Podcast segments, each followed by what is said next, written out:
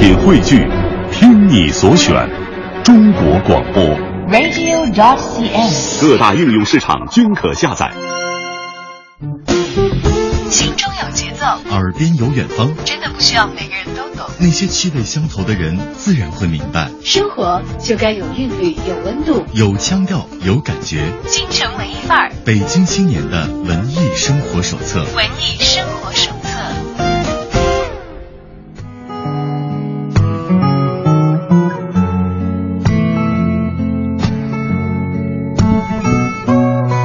欢迎来到京城文艺范儿，和小昭一起来认识我们今天的文艺伙伴——猫大士、卯大士的作者陈潇老师，以及为这本书绘制其中精美插图的王艳老师。欢迎两位来到我们的直播间。你好，嗯，让大家用声音来认识一下两位吧。刚才声音小小的是陈老师。嗯大家好，我是程潇，嗯，还有一个名字在网络上叫潇潇猫。嗯，潇潇猫也是大家所熟悉的，为大家提供文字嗯是的嗯一个亲切的名字。那么我们的王艳老师。大家好，我叫王艳。嗯，两位来到我们的直播间，而他们的作品呢，猫大师、卯大师现在正在小昭的手中。偶然翻到了这篇文章，题目叫《春天里的生活态度》。陈老师这么写的，他说：“我以前总纳闷，怎么会有人不喜欢春天？我还很纳闷，为什么一直对初中时代某个春天的瞬间记忆深刻，历久弥新。”那一日天气乍暖，没有任何事情发生。我和伙伴们沿着我们大院墙外的小路往学校走，眼里看到的、鼻子闻着的都是万物苏醒的样子和味道，心情也随着身体一道变得很温暖、很感动。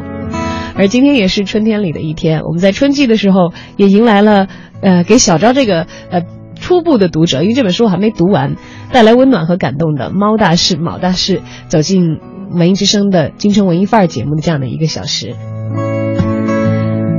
在这本书当中，我们看到，呃，陈老师说了，呃，写的是猫事、厨事、家事和糗事，这也是我们这本书的分类。呃，是的，一一起收集了好多好多的这个可爱的小文章。从这个题目可以看到，谁选择了谁，爱是一种病，秘方，赶上什么吃什么，家风不良，身份不明，等等等等。不知道陈老师是因为什么缘故想要创作一本这样的书呢？把猫事、嗯厨事和家事、糗事都放到一起来。呃，事情是这样的，就是原来就是纯粹是，呃，自己想记录一些生活当中的那个毛大事儿。嗯 因为每天的生活就是，呃，挺简单，但挺平淡，但是呢，呃。挺快乐，挺温暖的。然后呢，就是我在这本书里面那个后续也写过一个，就是说，呃，记录我们生活的一些小的小确幸，啊、然后，所以呢，我是在博客上，呃，写作了大概有将近四年。后来北京晚报的五色土专栏，啊、他们看到就挺喜欢的，就约我写这个专栏。这样一写呢，就写两年多。前两天我们去晚报，后来他们编辑还说呢，说很少有人就是一直坚持这么写下来，因为中间其实我也想过，就说会不会人家看腻了。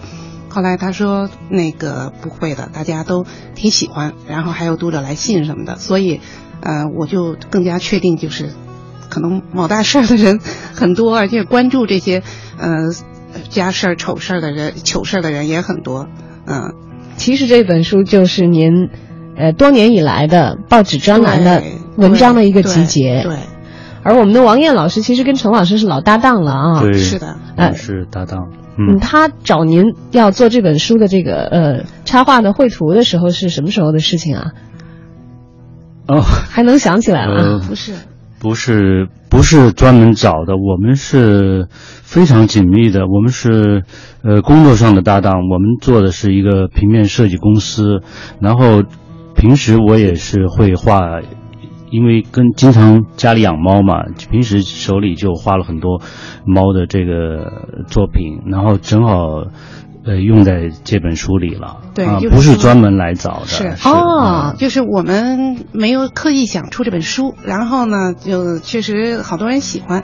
后来我就说，那既然你有那么多画，我有这么多字儿，咱们就做本书吧，然后做一本漂漂亮亮的书，哎怎么回事儿。哎，这嗯很有意思的一件事情啊！我们嗯知道，其实现在这个图书市场上有很多图书是经过这个精心的策划啊，瞄准了市场，做了一些啊调研以后啊都不是这样来完成制作的。但恰恰这个猫大师、卯大师，不但文字不是这样，连其中的配图也不是这样。对对对，完全是很随性的一本书。是两位老师在生活当中长期的积累。对对对。对，基本上就是我们的一个大概的生活状况的一个反应，在这本书里面。其实看到这个题目会想，嗯，哎呀，不是陈老师，可能就是王老师。但是陈老师的可能性更大一些，因为他是文字的作者。嗯，他是不是广东人啊？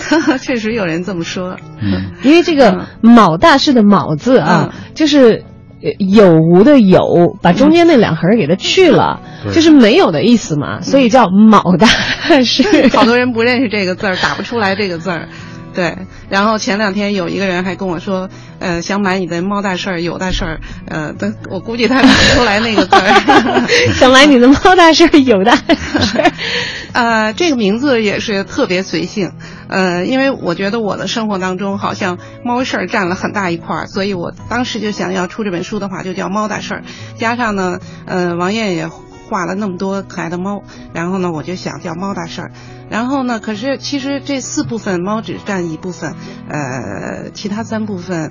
嗯，是其他的讲吃饭的，讲那个呃呃家事儿啊，讲那个各种好玩的事儿。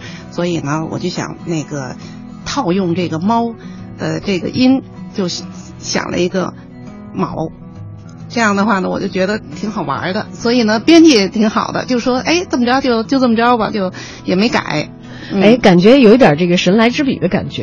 卯大事，意思也是没有什么大事儿，也都是生活当中那些细碎的感触和遇到的零散的事件。是的，我们的两位作者是在积攒生活当中的点点滴滴，最后集结成书以后，发现哇，有这么厚厚的一本，有这么多的文字和可爱的这个插图是在其中的，连带着我们在多年当中所收集的，我们在生活当中所集结的一些智慧，呈现给大家。而这些猫事也好。卯事也好啊，如果不是落于文字或是落于图的话，也可能就在记忆当中逐逐渐的就是疏散了。是我们现在日子过得这么快，啊，昨天做的什么事儿都忘了，所以我开始记录下这些东西呢，也是有这种感想。我就觉得，呃，为什么我要把那个一些悲伤的事儿，我觉得也用一些不那么悲伤的呃手法写下来，就是因为我觉得。还是以分享快乐为主。嗯，我们能够从文字当中看到啊，陈老师是一直贯穿始终的，有着明朗快乐的笔调来叙述那些他所谓的“毛大事儿”。其实有的时候，对于情感上来说，有些事情还是挺大的一个事儿的。呃，且不说多大的这个层面上的影响，就是养不养宠物这件事情，其实我发现很多人，尤其是很多亲密的人，会因为这个问题打架的。对啊，比如说家里呃，这个两个嗯嗯，这个夫妻两口子，一个非常的喜欢宠物，一个很头疼，满屋子都有毛。嗯，这可能就会打一架，然后看谁赢。那么，比如说在在工作的场所，我们知道，其实呃，陈老师和王老师，你们的工作室其实是养有这个很多很多只的流浪猫的。嗯，呃，这个也得要是这个得到办公室同仁的一致许可，才会接受的一件事情吧。因为我们就三个人，然后三个人呢都特别热爱宠物。嗯，一个还有一个呃，宇川他是家里养狗，然后我们是死心塌地的养猫。嗯，所以呢，就是，呃，没有这个，没，我们倒是没有遇遇到这种问题，嗯，没有遇到这样的矛盾和冲突啊。对对。那那两位是谁先把猫咪给带到办公室来的？那肯定是我。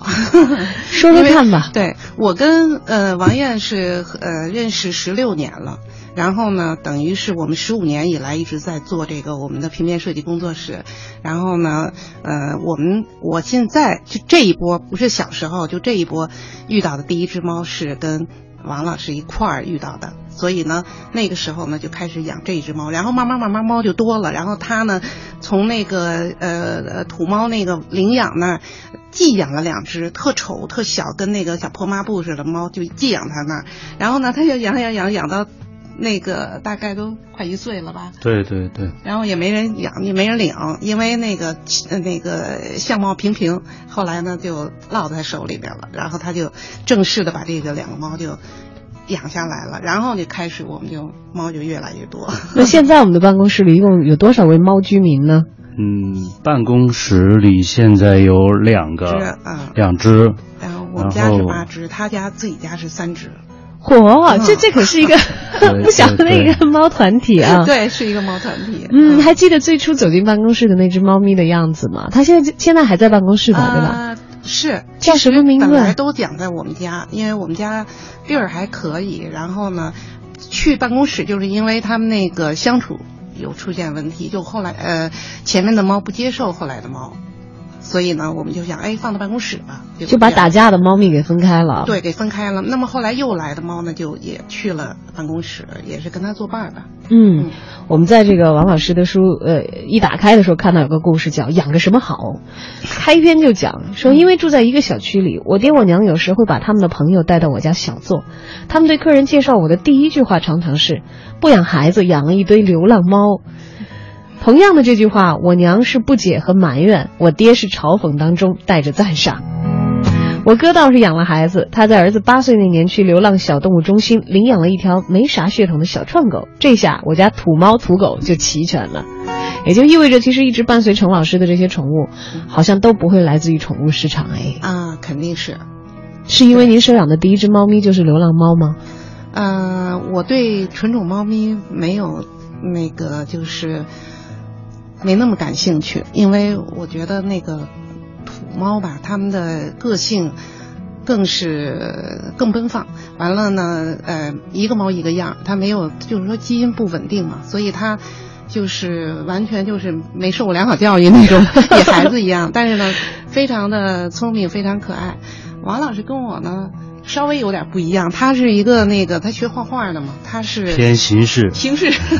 形式主义害死人。对。呃，老追求那个稍微漂亮一点、颜值要高的颜值要高一点对。的，然后其他的都扔给他了，所以他们家叫大众版，我们家叫精品屋。精精品屋。然后那个，但是他的猫也有一个大黑猫叫点点，已经十几年了。就是我们去宠物医院带猫去做那个手术的时候，然后人家那个猫说的不养了，不要了，要安乐。然后呢，他一眼看中，他就说不行了，一一把就给搂过来了，一直在他们家待了有十年，十十多年了，13年吧哦，那也是猫中的这个老寿星了。对这么来讲的话，对嗯。嗯，那只大黑猫是这个王老师收养的第几只猫咪了呢？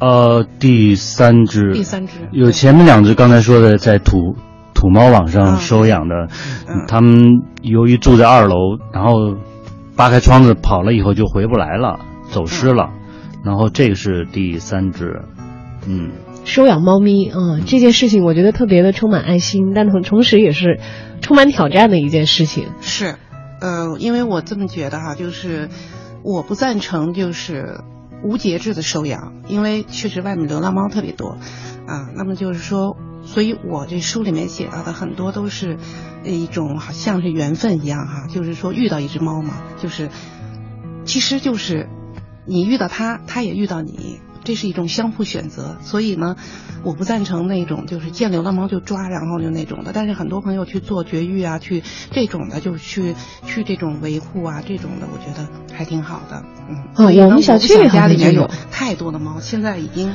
算不少了。嗯、哎，我们小区里其实就可以看到，嗯，有猫咪。怎么说呢？它应该算是没有人养，但是也算是有人养，是大家会在一个公共的区域，就就给它一个呃嗯像纸盒子一样的，给它一个这个猫窝，对然后会定点的喂食对，然后也看到那个猫，嗯，每年到了这个下崽儿的时候，会有嗯小猫从那个猫窝里头蹦出来，嗯然后也会有人把它的这个小猫崽儿稍微大一点点的时候，可能分送给有一些嗯想要领养的人家，物业的人会管一管。嗯但是他们依然过着非常非常野性和原始的生活。哎，我以前注意观察过啊，有那只母猫在的时候，其他的猫不太在它的这个地盘里头敢随便的行动。没错，然后老猫有一个非常强大的一个气场，但是后来有一天不知道那只猫去了哪儿，然后那个猫窝就再也不存在了，嗯非常非常的充满神秘感。猫有地盘感，但是它们也会迁徙，就是如果它觉得这儿不合适了，它可能也会也会走。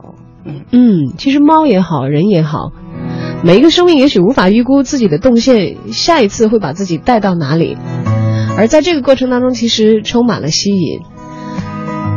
当你沿着自己的生命线往前，你在过你的人生，和猫咪的生活有交集的时候，它在过它的猫生。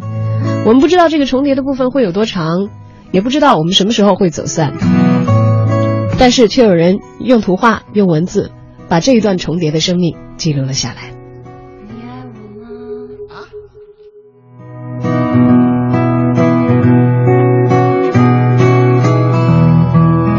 欢迎回来，京城文艺范儿。今天我们和两位资深的文艺人士啊，我们的呃自由作者，我们的程潇老师，以及呃跟他一起呃谋划猫大事、某大事的亲密的战友王艳老师，呃欢迎他们走进我们的直播间，跟我们一起来分享他们的新作《猫大事》。某大事集结了呃两位老师多年以来一些无心所积累的素材，但是集中在一起呈现给大家的却是。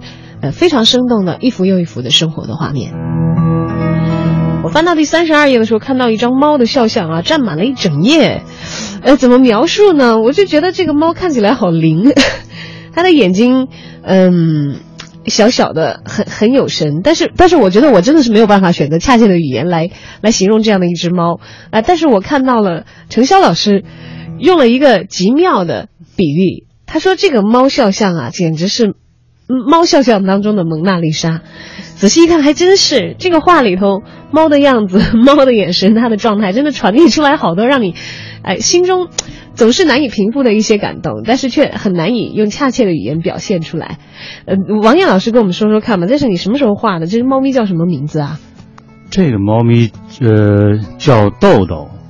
然后是，其实我不是完全照着它去画的，就是凭着一种对他的了解，对他的那种憨态的性格的感觉，然后就是就是画出来的一一个像，不是完全照着他画的，并不是写生啊，对对。而且，因为一般来说画猫咪，这个不太会这么画，真的是肖像。对，它是一张脸呢。对。然后它的这个，它它它取景也就取景框也就到胸线。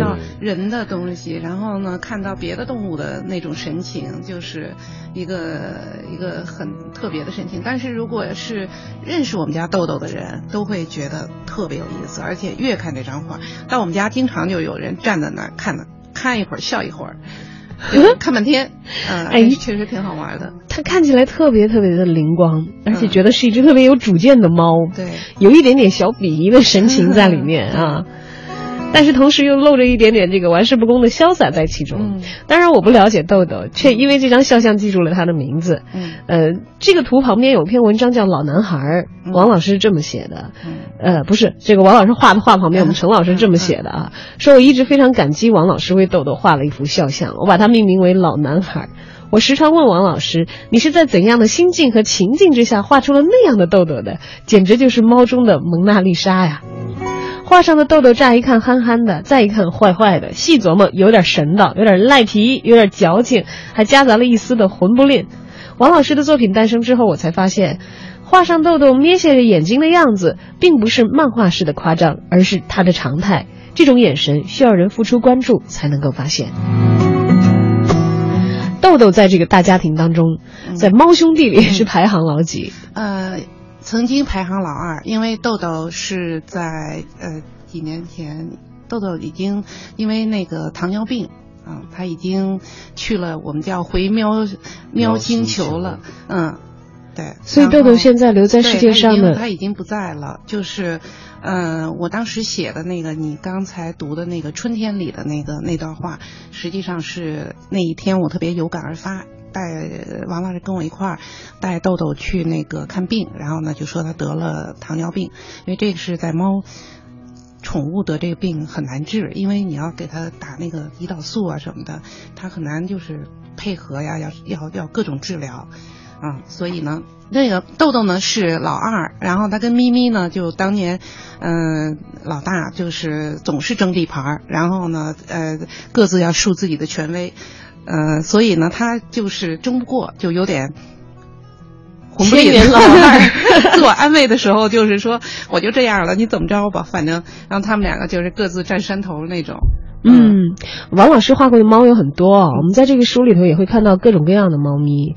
有毛长有毛短的，有有有有像醉鬼一样在这个街头行走的。我们只上了一点点儿，然后为了跟这个书的风格比较搭调啊，现实当中他画的那个各种各样的猫是更多。嗯，我是觉得王老师笔下的猫咪都非常非常的人格化。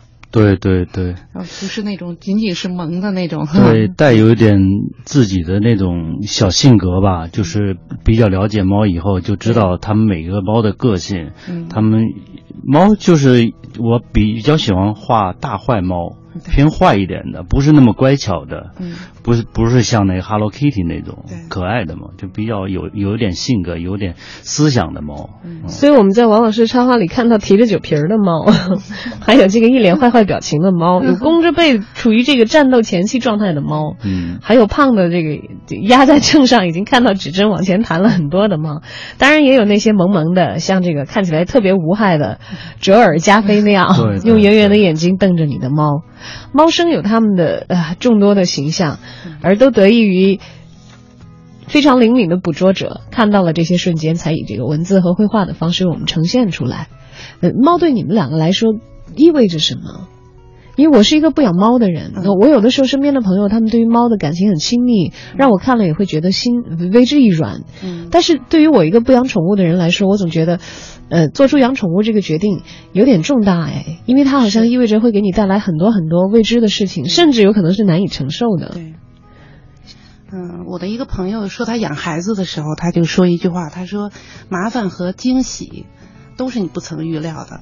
呃，我就觉得这句话也适合用呃养猫，就是但是呢，嗯，对我来说哈、就是如果它不得病，那么麻烦就很少。就是仅仅是换呃要给它买粮食啊，要给它买吃的呀，然后要铲猫砂呀，要那个打疫苗啊，等等等等这些和它给你捣乱呀，或者是它那个呃牵制了你的那外出啊等等，但是其他的我觉得多半都是惊喜，嗯，多半给您带来的惊喜更多。对而我们的王艳老师呢，呃，身为这个猫界外贸协会的 这样一个这个铲猫使者，呃，对，铲铲屎大将，铲屎大将对对 对，就喜欢猫的一个就它的性格吧，就是说它不会。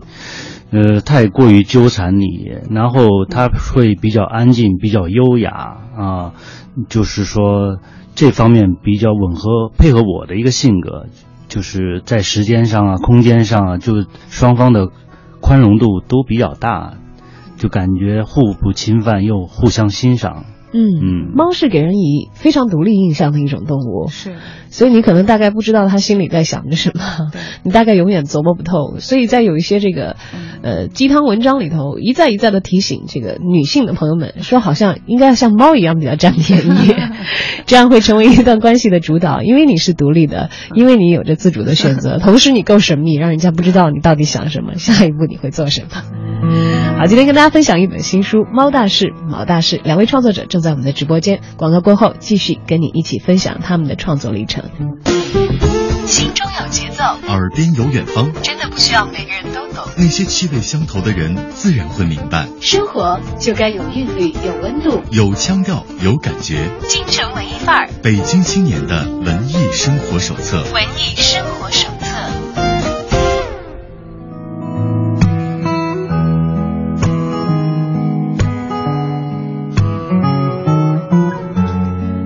先回到京城文艺范儿，跟我们的两位资深文艺人士，啊、程潇老师和王艳老师一起来分享猫大事、卯大事以及这本新书背后的点点滴滴的故事。文字作者和其中的插画作者是多年来的好友以及工作上亲密的搭档，他们也有一个共同的爱好，那就是养猫，那是爱猫的人士。这也是我们猫大事、卯大事当中非常重要的一个部分啊，猫事当中很多故事的一个来源。而除了猫事之外，卯大事当中还有许多其他大家都会遇到的事，比如说家事，比如说厨事啊。厨事方面，我觉得所有的吃货可能听到这儿要眼前一亮了啊。两位老师互相评价一下吧，对方的厨艺怎么样？我相信在多年的这个相处和一起工作、并肩战斗的过程当中，应该多多少少都有机会品尝过对方下厨的时候所，呃带来的作品到底是什么样的一个味道的吧？嗯、他是偶尔录峥嵘吧？我我没有什么本 本事，偶尔靠地方特色 赞赞取几个赞。王艳老师是哪里人？呃，我是江西南昌人，哎呀，那江西人吃的应该也挺刺激的啊，挺辣的啊。呃但我离离开家乡年年头还比较远了，嗯，时间比较长。现在基本上口味很杂了，已经非常的具备北京特色了啊！对，知道在北京有很多的外乡人喜欢北京的嗯特点。我基本上是天天下厨，然后我这里面还写了一篇叫《深夜厨房》，就是因为我们家客人特别多，朋友特别多，然后基本上周末我都得叫我们叫抡大勺，然后呢平常是挥小铲，然后基本上每天那个战斗在厨房的时间特别特别多，所以我这里面写了很多厨师。我觉得我好像每天早上一睁眼就套上围裙了，然后到晚上深夜了，那围裙还没摘下，嗯。除了喂猫就是喂人的感觉。我我在吃上面是思想派，每天要书中写了，每天他写我就是每天要想三个问题：早饭吃什么，中饭吃什么，晚饭吃什么。每天思想。然后他是行动派，他会做很多菜，做的非常好。那看来王艳老师没少是陈老师的座上宾哎。对，他是我们家的那个呃餐桌上的一个。呃，雷打不动的一个 一个位置都是给是给他的，嗯，因为我们呃呃办公室和那个我们的家都在一个小区里面，所以呢，基本上我们过的都是那种呃混合的那种日子。然后我们小区还有我们一些朋友，大家经常在一块儿吃饭。哎呀，氛围特别好，我也希望我住在这样的一个小区，也 希望有这样的朋友，这样。困扰王老师的这三个问题，也就不用每天的都是困扰我了。特别想问一下陈老师，你是每天怎么样来面对这三个问题的？还是你出于本能，基本上就睁开眼睛套上围裙，不用想就已经开始工作起来？这个这这三个问题困扰过你吗？早上吃什么？中午吃什么？写过一篇文章叫《粗话》，就是说，呃呃。小的时候玩的那个，呃，人家爱玩洋娃娃，我姐姐爱玩那个听诊器什么的。后来当医生，然后我哥哥呢就喜欢各种小动物，什么小老鼠啊、蚂蚁啊、什么耗子，什么都喜欢。他后来学那个运动，呃，运动生理，然后呢也做各种呃解剖啊什么的。然后我呢从小就玩那个餐具，我特别喜欢的一套玩具就是餐具，但是我没当厨师，可能有这种。内心里有这种愿望吧，就是我把这个下厨做饭当成一个挺开心的事儿。然后呢，我看别人吃，就我喜欢，呃，除了做，还喜欢上菜，还喜欢看别人那个吃的那个美美的大快朵颐的样子。所以呢，我总是家里面客人很多，然后我呢，基本上每天都是比较快乐的 在做这个厨师。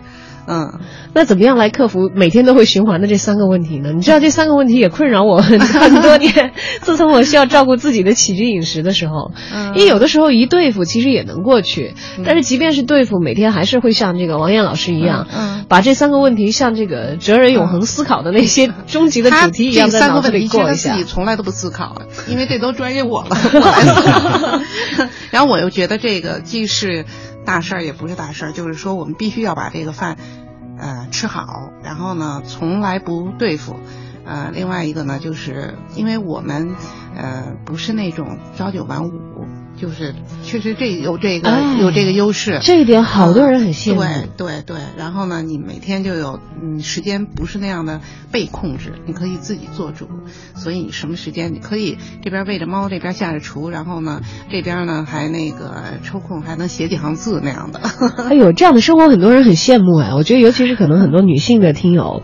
呃，你想想，一位是这个插画师，就艺术家绘画；一位是这个码字的写文字，就觉得这两个职业最大的好处就是可以在任何场所都可以自己工作，只要有笔有纸，呃，现在是有网络就有电脑，几乎不受任何的这个周围环境的限制，就可以完成自己的工作，不用朝九晚五，不用这个错过早市上最为新鲜的食材。呃，但是这样的生活，这个真正过起来的话，呃，我相信他舒适惬意的一面，这个是大家非常羡慕的一个原因啊。嗯。呃，有很多人也尝试这种状态，就放弃一个这个。但我觉得不是所有人都适合。嗯，是这样的，就是比如说有好多人看我们的书，他喜欢的一个地方呢，就是，嗯嗯。我觉得这书里面我也讲到的，就是有三个词，就是有趣、踏实和温暖，这是我三个特别喜欢的词。然后呢，我也很高兴呢，有一个呃人送给我，他就说从这里面看到的这个这个，从我的文字里面和我这个人身上看到的吧，我的呃嘚瑟一下。然后呢，我就觉得，嗯。这个是别人感受到的东西。但是我们那个养猫的人特别爱说的一句话叫“别人家的猫”，就是你看别人家的猫很乖巧、很漂亮、很听话，嗯、特别懂事儿，然后呢就说那是别人家的猫，这个意思就是我觉得别人看我们可能也是像看别人家的猫一样，就是我们自己其实也有好多辛苦啊或者是什么的，但是呃。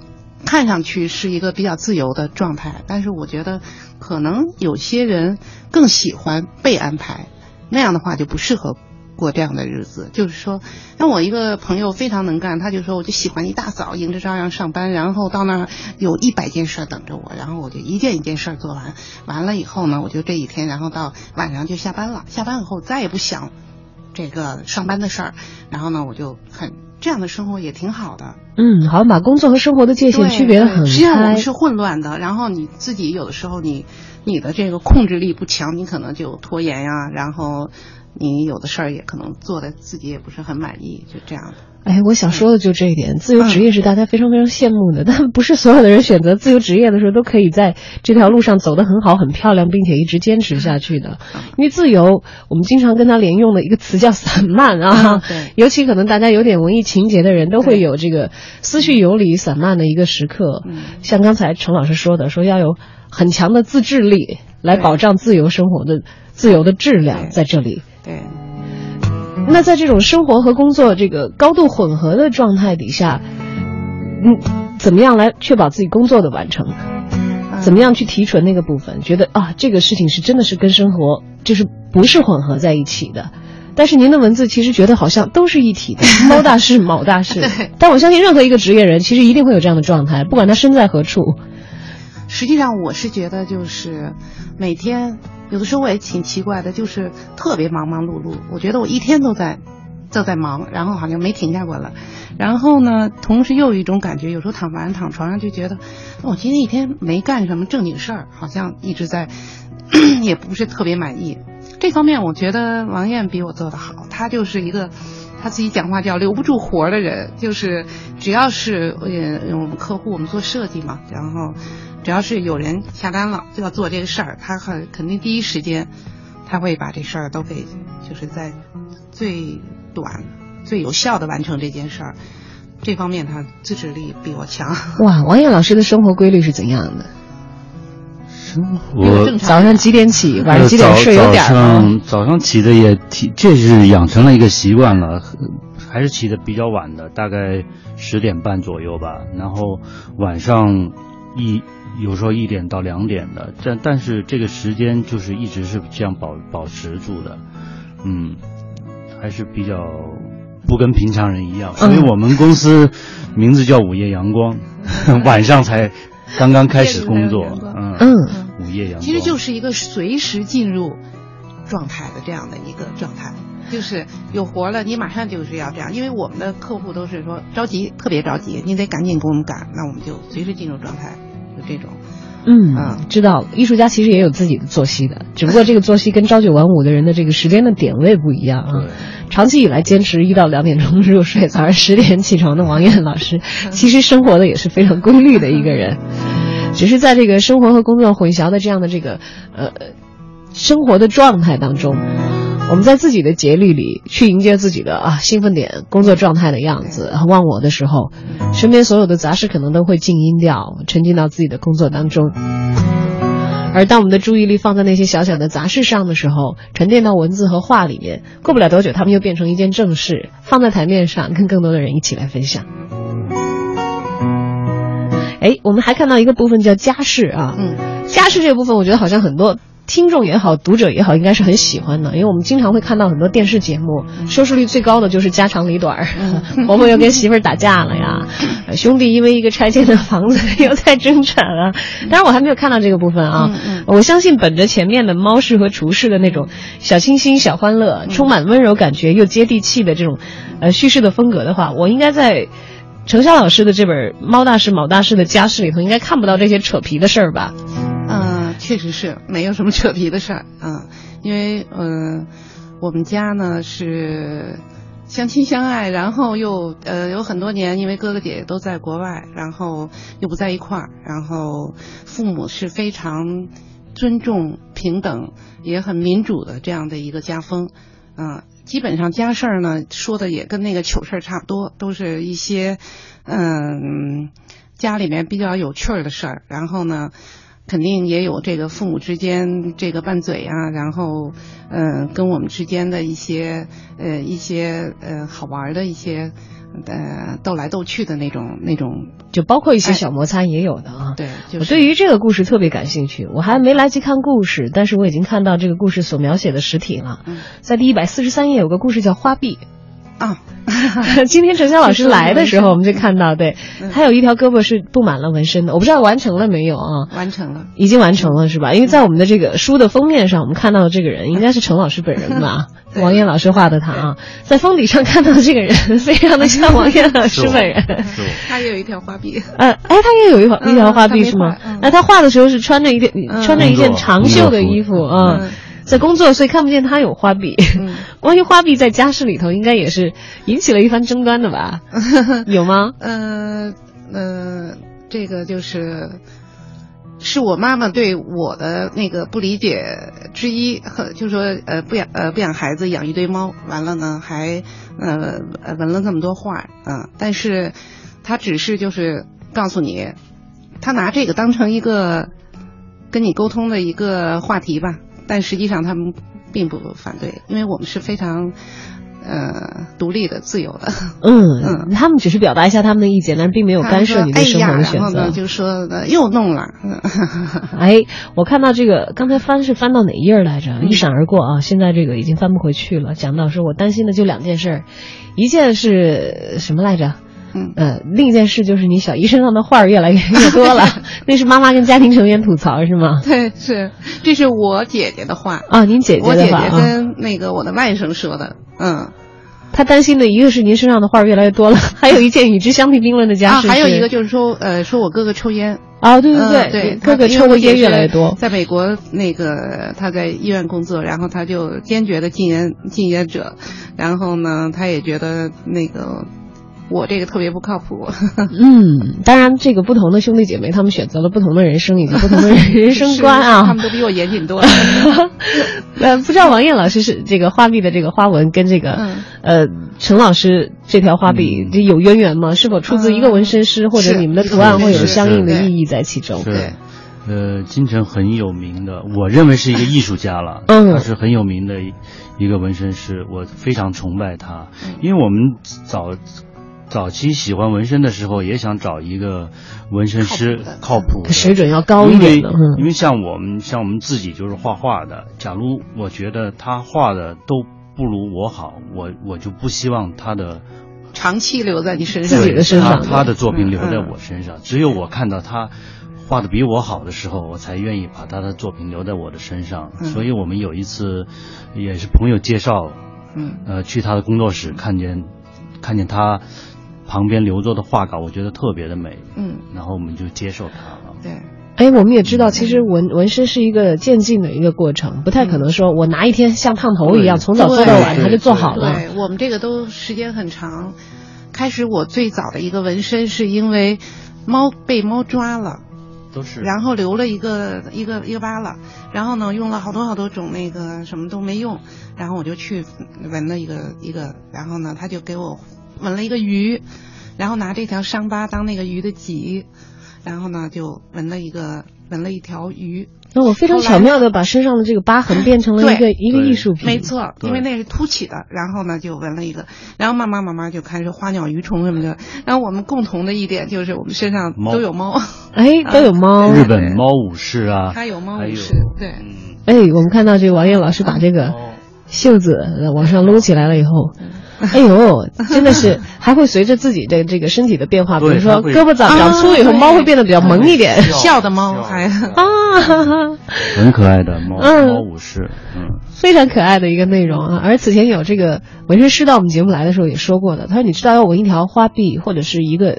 满背的一个纹身等等这些大面积的这个纹身作品的话，他其实要花很长的时间。他不仅仅是纹身师，要要要干这个活儿要很长的时间啊，而且这个呃接受的人他也要拿出自己很多的时间。他说他们店里有很多的客人，经常都是半途而废的啊，像像画完了一部分的底稿，或者颜色还没有来得及上，嗯或者还没有画完等等，嗯就因为太过忙碌啊，或者是其他的一些原因，没有去完成他身上的这个纹身的一个作品。嗯不知道嗯两位的这个各自的这一套画壁都用了多长的时间来完成的？王艳老师没有拖延症，他的是不是比您的完成的早？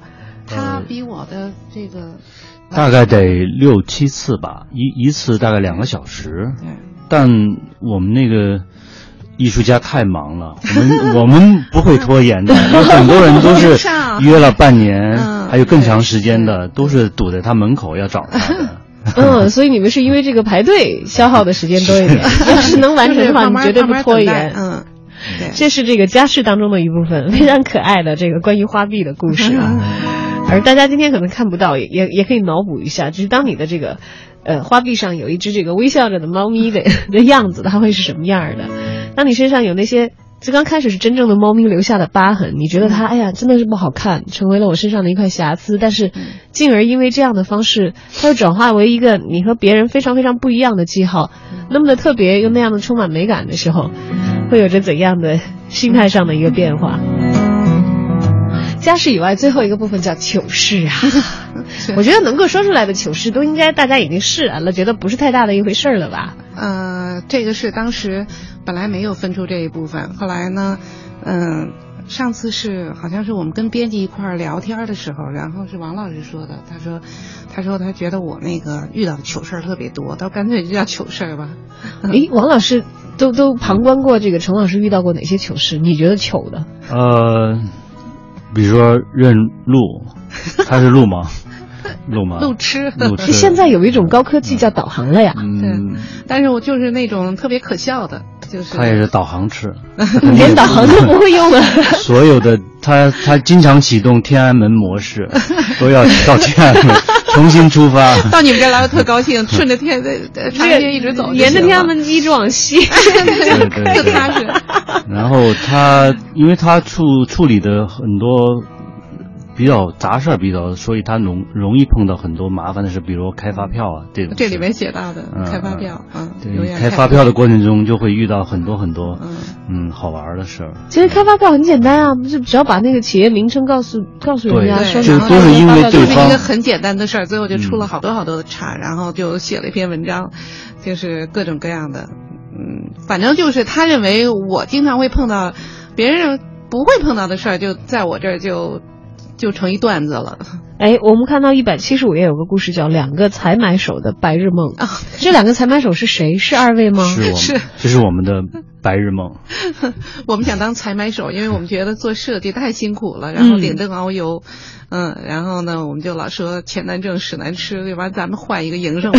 他就说换成那个，我们俩有一次就是特特辛苦，然后就就说干脆给别人去买东西吧，因为我们特别喜欢那个逛各种店，嗯，嗯，然后呢，就说又又觉得自己挺有眼光的，挺喜欢家居布置的，然后呢又喜欢艺术品，然后又喜欢各种各样的创意的。其实要说，我觉得创意师、创意的这个设计师转型成为这个采买手，应该是一件很简单的事啊。为什么到了您二位这儿变成了白日梦了呢？你在设计行当里这么资深了很不简单，因为你要有客人吧，要委托你，然后你要去各种辛苦，然后你还要说服这个客人接受他可能你接受他不接受的东西，等等嗯等等。我觉得这这个是我们当时也是。也就是真是真是一个白日梦，后来就发现还是做回自己的这个，还还是做设计吧。对，该点灯熬油还是点灯熬油。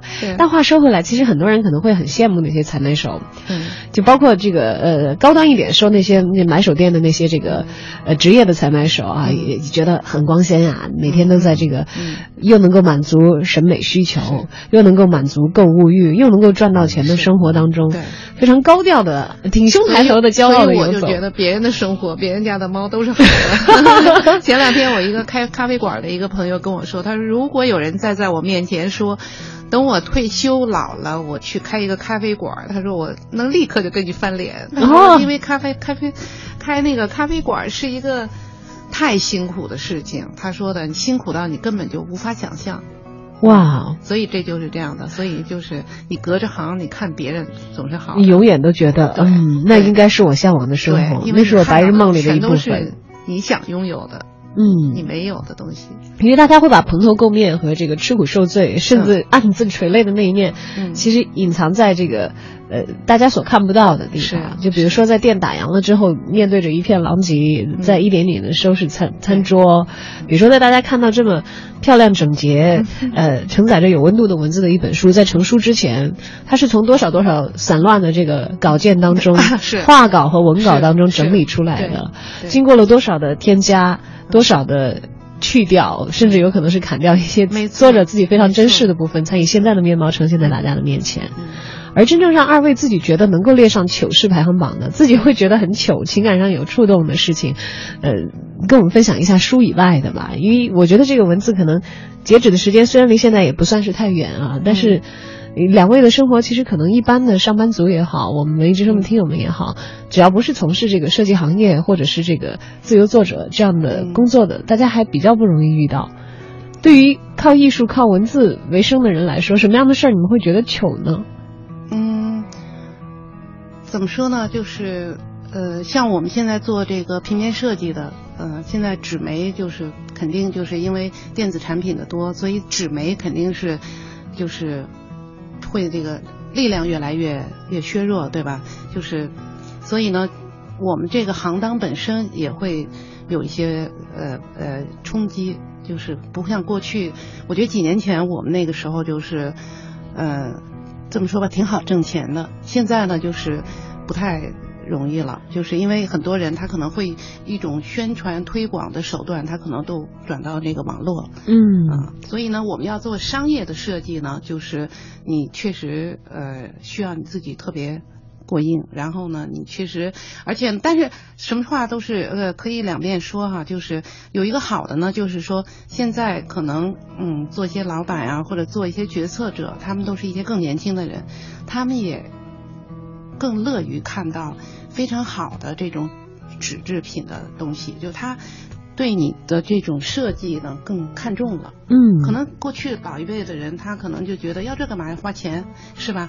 所以过去我们都是老要跟用很长的时间去跟别人去说，我们为什么要在设计上收钱，等等等等。所以王老师的好多猫猫那个猫画就是在那样的情况下画出来的，他马上就看这人他就不说话了。然后开始画了，对，他就开始不说话了，他把耳朵一关，他就不管了。非暴力非暴力不合作。非暴力，所以我老跟他说，我说这是美院的毛病，就是我不跟你多说，我也不屑不不屑于跟你多说。好，你去说吧，我就不听了。然后他也开始画猫了。嗯，哎，我想起来这状态特别像我上学的时候，如果数学老师在上面讲天书，我没听不懂了，我就开始在这个书上画小人儿了。对没错嗯，所以我们谈判的时候，他老用脚踢我。然后呢，对，踢也没用。对，这也算是糗事当中的一桩了啊的。当然了，我们在糗事当中还看到。很多的题目，像丫鬟的身子、丫鬟的命，有破烂情节，还有瞎折腾二则等等，嗯以及最后一篇叫天大的事。嗯但是，即便天大的事，可能今天大家从我们的节目当中，两位老师的口中也能够感受到了他们对于生活的态度有多大个事儿啊！即便是天大的事，猫大事，嗯马大事。好，欢迎大家在今天的节目之后，如果对此书感兴趣的话，到各大书店寻找这样一个充满了情趣、生活温暖的新书。